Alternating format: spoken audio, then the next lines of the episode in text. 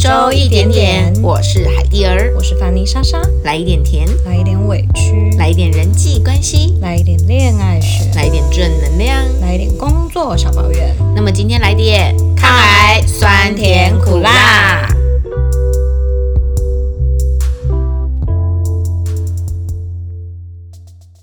嘿，莎莎，嗨，嗯，哦，总觉得好像很久没有看到你啊？自从离开公司以后，对啊，超久没见面，明明你家就是你知道离我很近哎、嗯，今天这一集我觉得蛮有感觉的，因为我知道，就是，哎，我方便先跟大家简单做个开端嘛？可以啊就是莎莎她本身是那个甲状腺癌，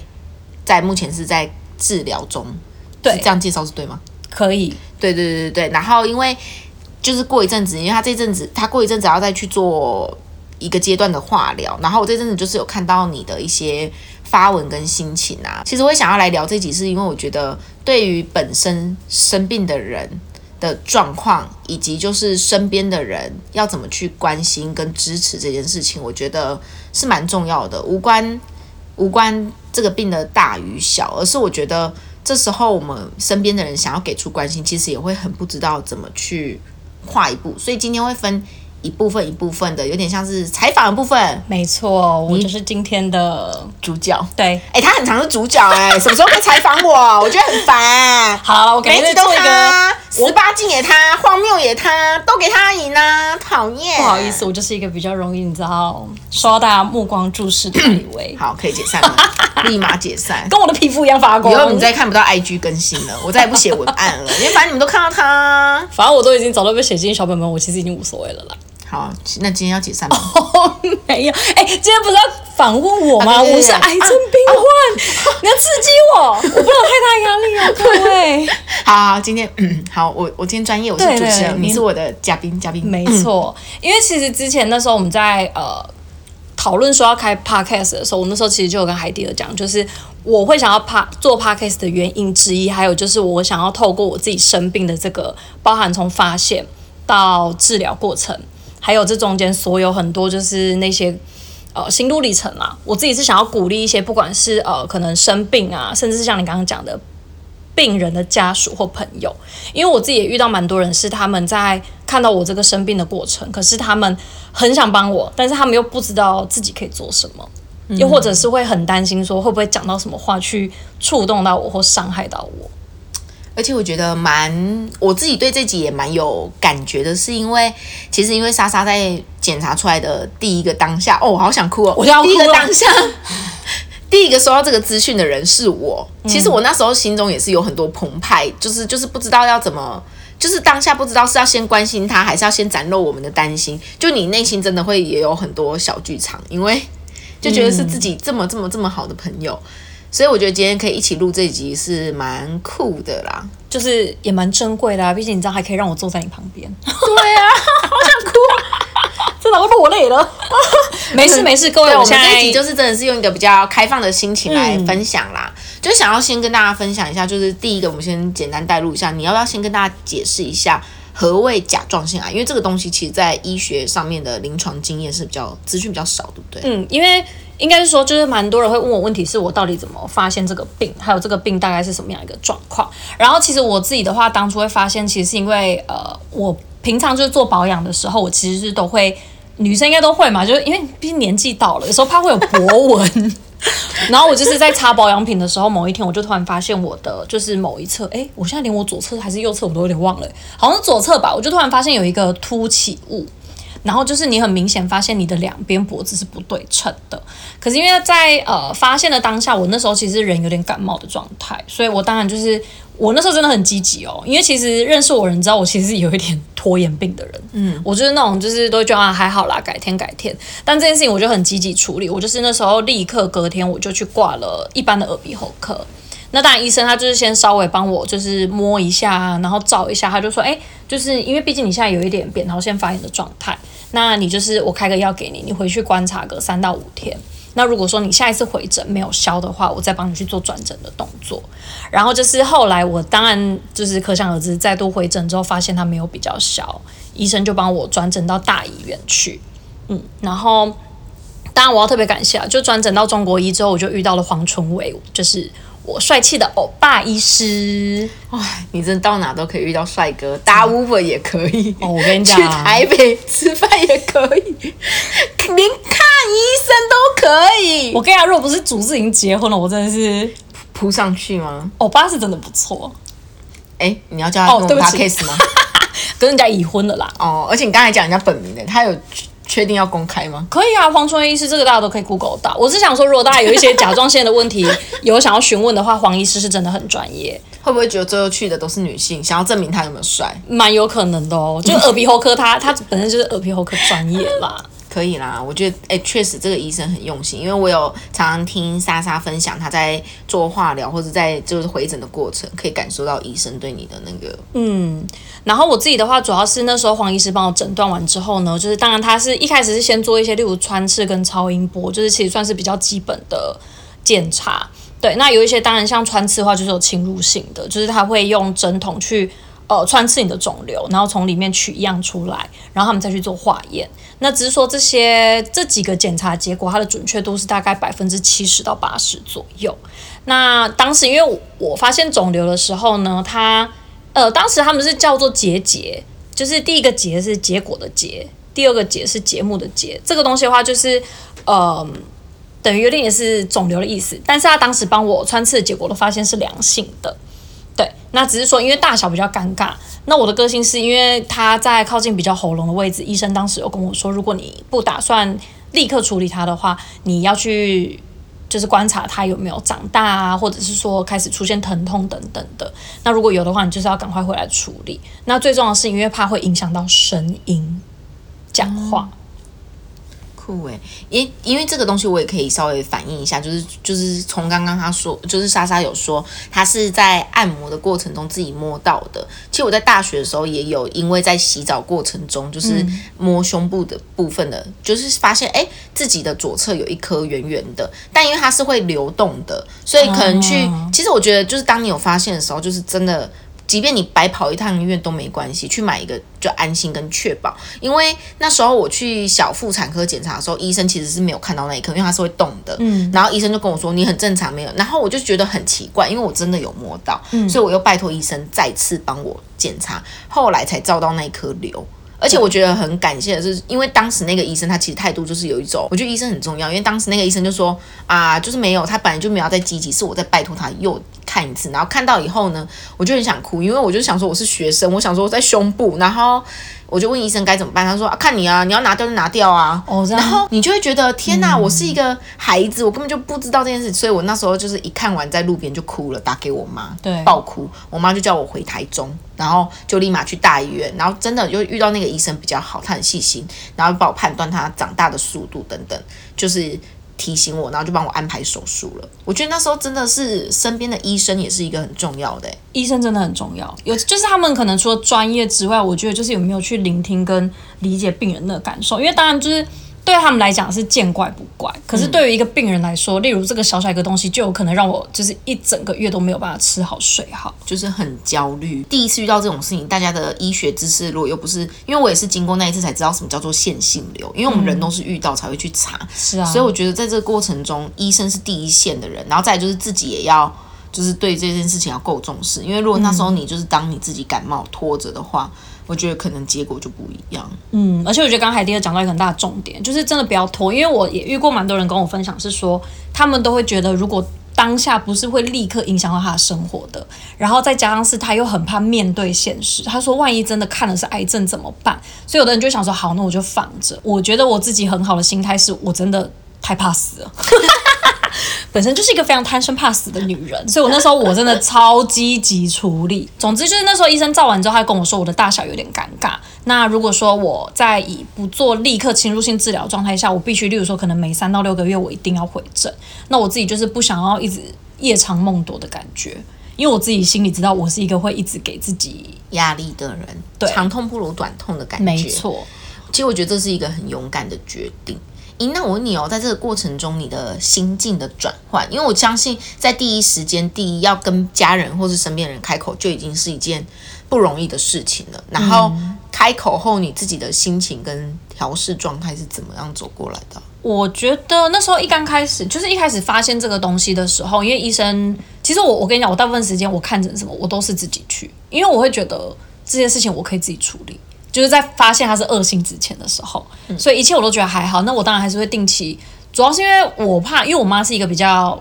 抓嘛，就是很多戏的人，所以我一开始其实选择先不告诉她，我就先跟我妹说这样。那当然我就会定期回报我妹状况，所以一开始我自己也是保持着。就是还好，我就是积极处理就好，这样。可是你知道，心里当然同时还是会上网开始 Google 啊，什么甲状腺癌啊，然后什么怎么样啊，然后就是你知道很多戏，会的，嗯。然后是一直到后来，我记得我真正崩溃的时候，是因为我那时候其实第一次开完刀的时候，那时候一切都是医生帮我看到还是良性。那真正发现确定确诊是恶性的时候，是我。第一次开刀，医生帮我把肿瘤拿出来，跟拿掉单侧甲状腺之后，他们还是要去做最再更精密 double check，所以他们就把我的肿瘤拿去化验。那化验完出来之后，我当然就是就被约了，就是可能开刀完，例如说隔一周我再回诊嘛。然后当时我就是抱持着一种，我就是去看伤口恢复状况啊，然后医生大概跟我讲怎么照顾术后伤口这样而已。然后你知道那一天我一进入诊间，医生就跟我讲的第一句话，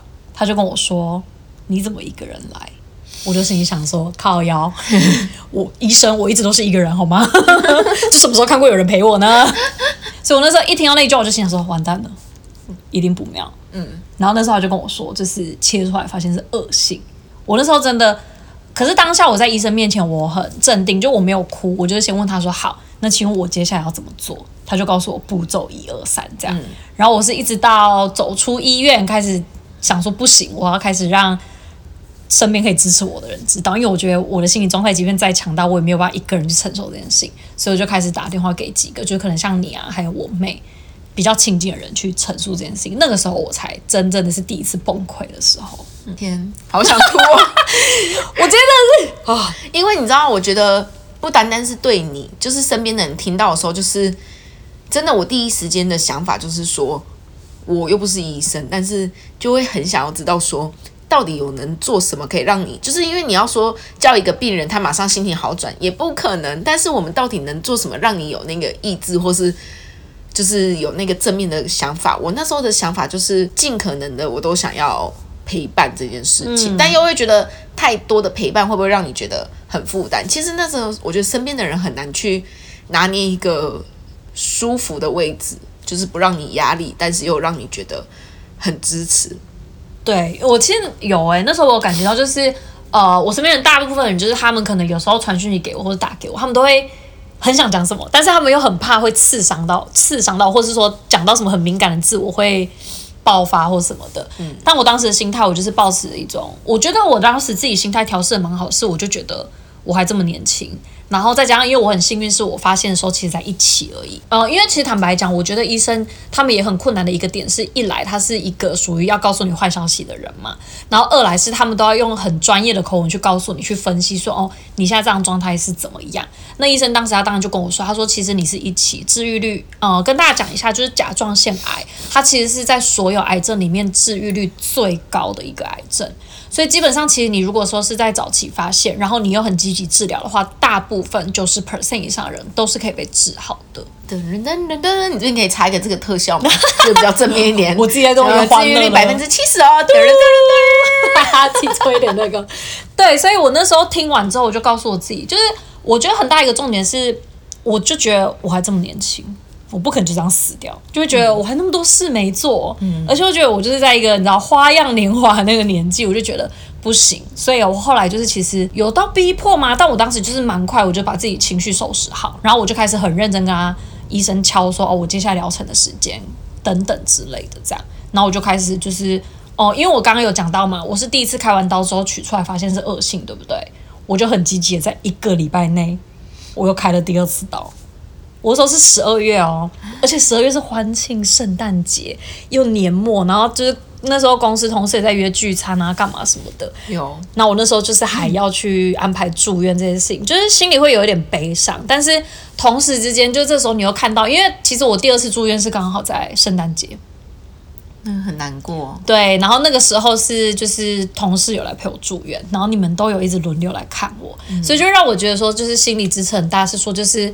呃，虽然说我在这个时间生病，会一方面觉得自己好像怎么有点惨，但另外一方面又会觉得说，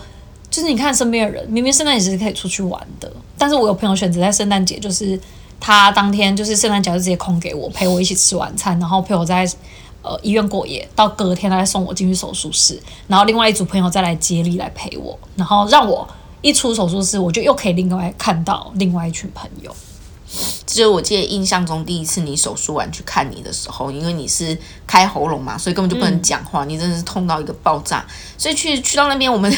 很就是一般人去看病人都会买一堆东西，你知道吗？然后哎、对我买了什么什么什么，哎，结果他都不能吃，然后他也不能讲话，所以但又想说，嗯，这样缓解这个气氛，我就觉得。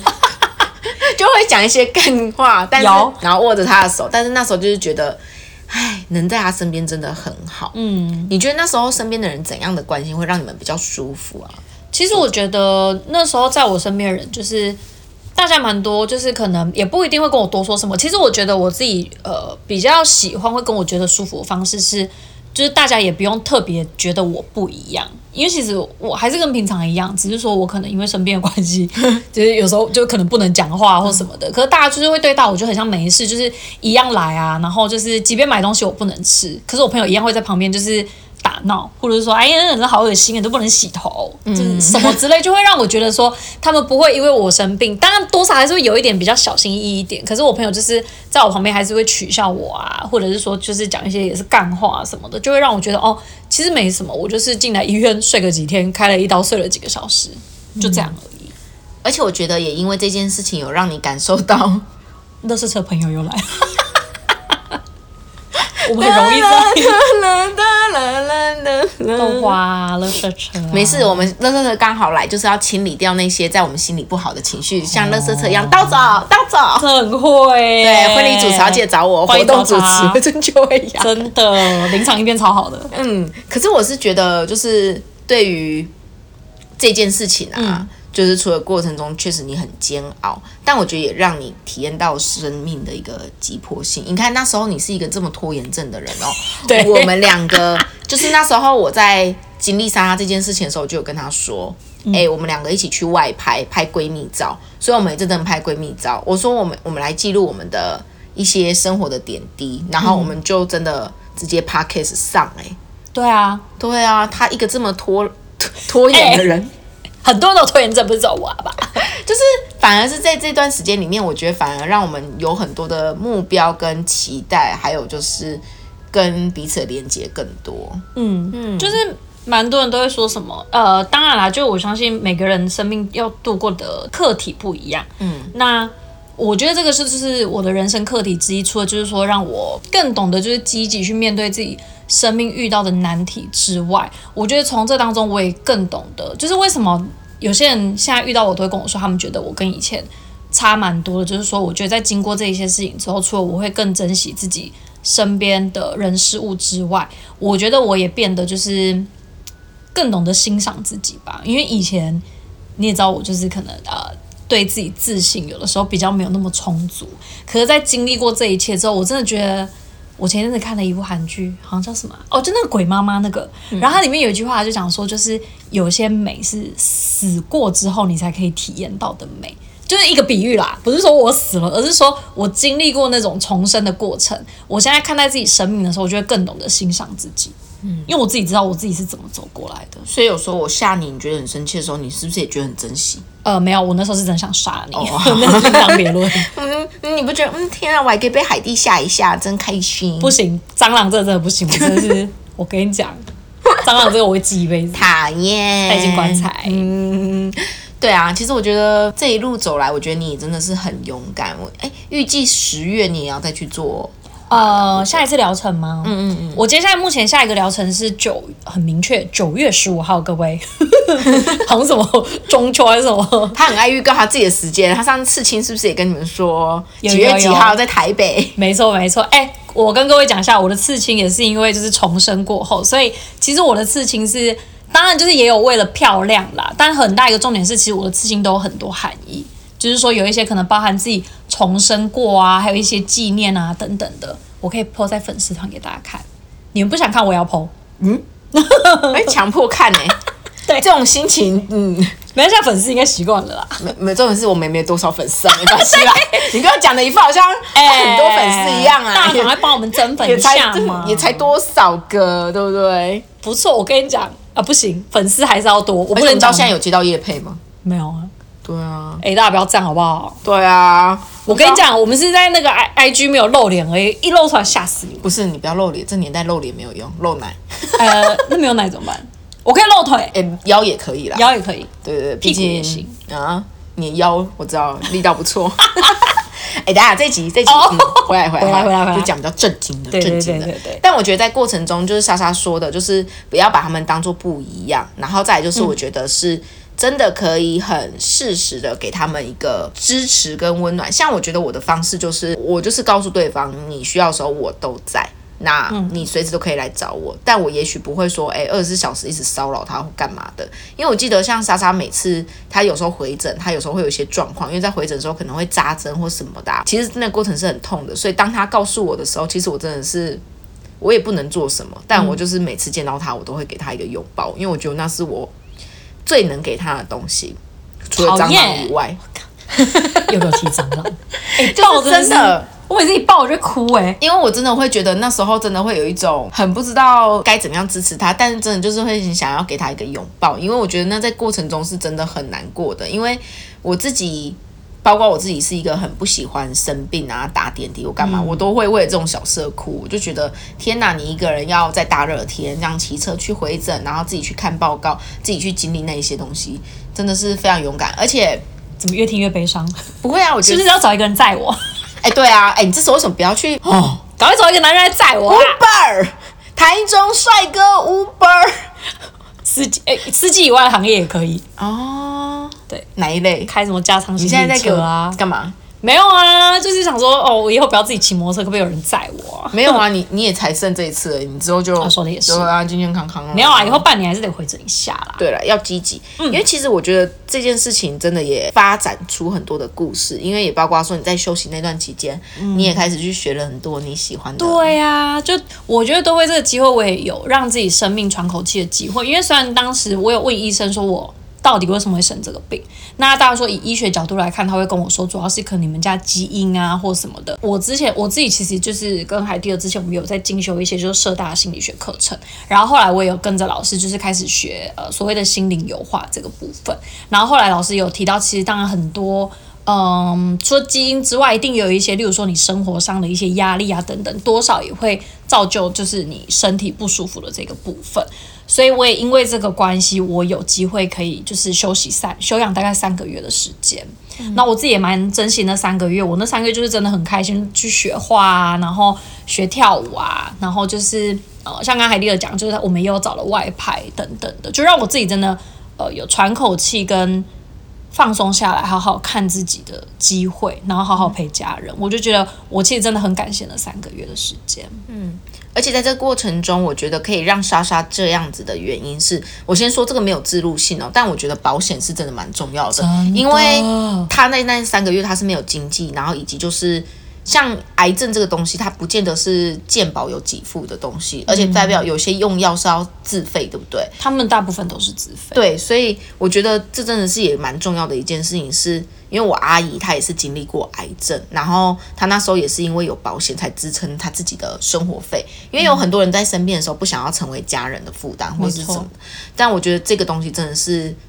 需要的时候，你真的会觉得很珍贵，因为这时候公司也不能保障你什么，政府也不能保障你什么。是啊，但你起码，我觉得那三个月你能这样过，有一部分是因为你在经济上面也有一个支撑的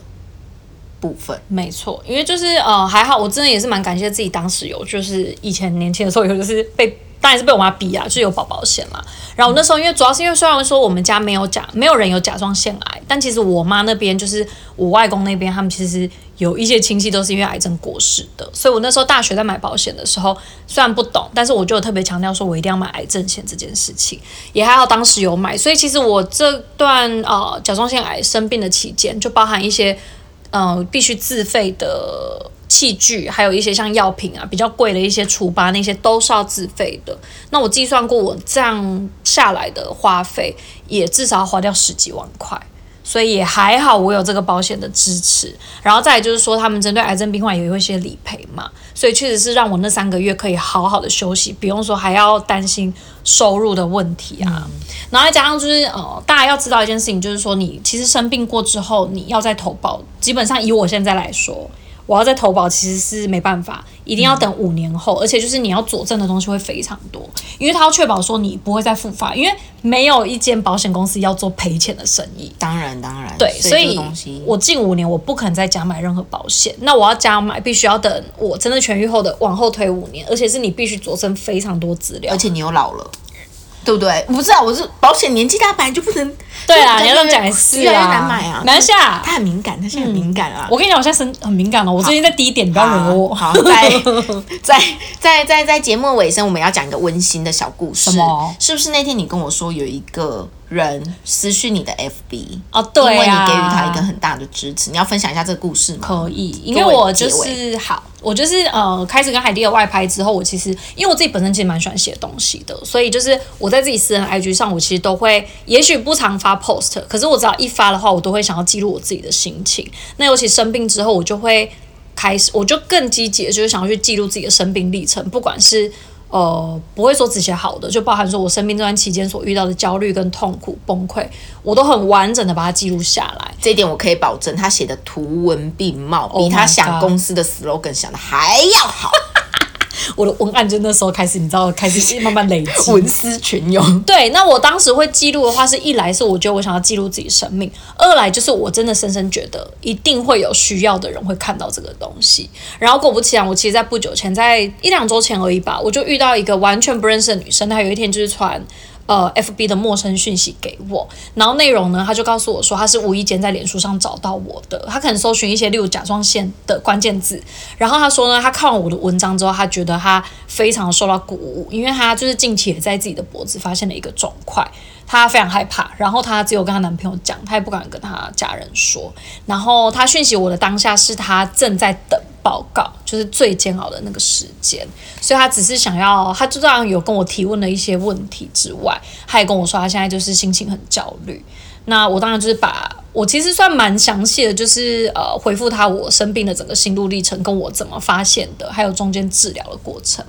那还好是我觉得非常为他开心，是大概隔了一个礼拜之后吧，还有告诉我就是他的检查结果是好的，就觉得虽然完全不认识，但是我就是非常非常替他开心。对，刚好我自己最近又在经历，就刚好提到我九月十五要再去做最后的治疗嘛。那我其实这段时间的话，我会呃，我必须要做一些比较特别的饮食控管，就是很多东西不能吃，所以其实我近期心里也在处于一个就是呃比较容易会有一点低落，因为你其实我除了要做特殊饮食之外，我也要做停药的动作，就是我每天本来必须服用的甲状腺素，因为我的疗程的关系，我必须停药一个月。那停药这一个月当中，我其实会比较变得比较容易疲倦之外，我的心情其实也会比较容易陷入一个忧郁的状态。所以我自己就是这一两个礼拜啦，就是心情会处于一个比较容易陷入挣扎跟低落的情形。所以看到他就是这样回复我之后，我自己其实也会多少有一点在鼓励我自己说，其实也是我算是有点最后一路。我的意思是说，我只要跨过了这个治疗之后，其实未来医生有告诉我，我就是大概定期每半年回诊一次就可以了。嗯很棒。对啊，就是很替他啊，开心。你有叫他追踪我们吗？不要放过任何一个机会。他有追踪我哎、但是不是，好我是，说 podcast，对对对对，追踪起来，这个不要放过任何机会。叫他来听一下这一集。对对对，硬要人家喜欢我，对，而且我发现他 follower 超多的，他要分享二十三点七 K 哎，我连一看我想说是什么名人吗？哎、分享分享分享，就是分享我们啦，对啊，帮我们追踪起来，我们破两百粉钻就是你，好不好？好不好？可以哈。好好，我来我来跟我的小粉丝说一下，谢谢我们今天的莎莎来分享这一切。其实我觉得现在她可以这么轻松的分享，就是这么开放的态度，也是在这个过程中，她其实也是经历了很多高高低低的起伏，对啊，大家不要看我人前就是你知道笑笑，其实人后我也是小小。枕头。对啊，我觉得不容易啦，所以其实就是大家都会有这样的时候，所以身边的人支持也非常的重要。那我们每周一点点的节目也来到尾声啦，没错，那我们每周一点点呢，固定的每周日的中午十二点，我们会上线新的集数。那不管你是在哪个平台听到我们的，我们都在上面放上我们的 IG 连接，我们的账号是，Your bestie is online，、空中闺蜜，它念的越来越顺了，你有没有发现吗？这是我近期唯一会的单字。对，那就是说很谢谢大家，就是不管你听完这一集，如果说你们对于可能有任何想法想要反问我的，或者是说听完觉得我真的超棒的，都欢迎可以私讯我一下嘛。如果想要，嗯、当我的 Uber 司机也可以。对对对对对对对，哎、那下次可以带我一起出门吗？我有免费 Uber 可以搭。好啦，顺便载你啦。好啦，那我们每周一点点，我们下周见。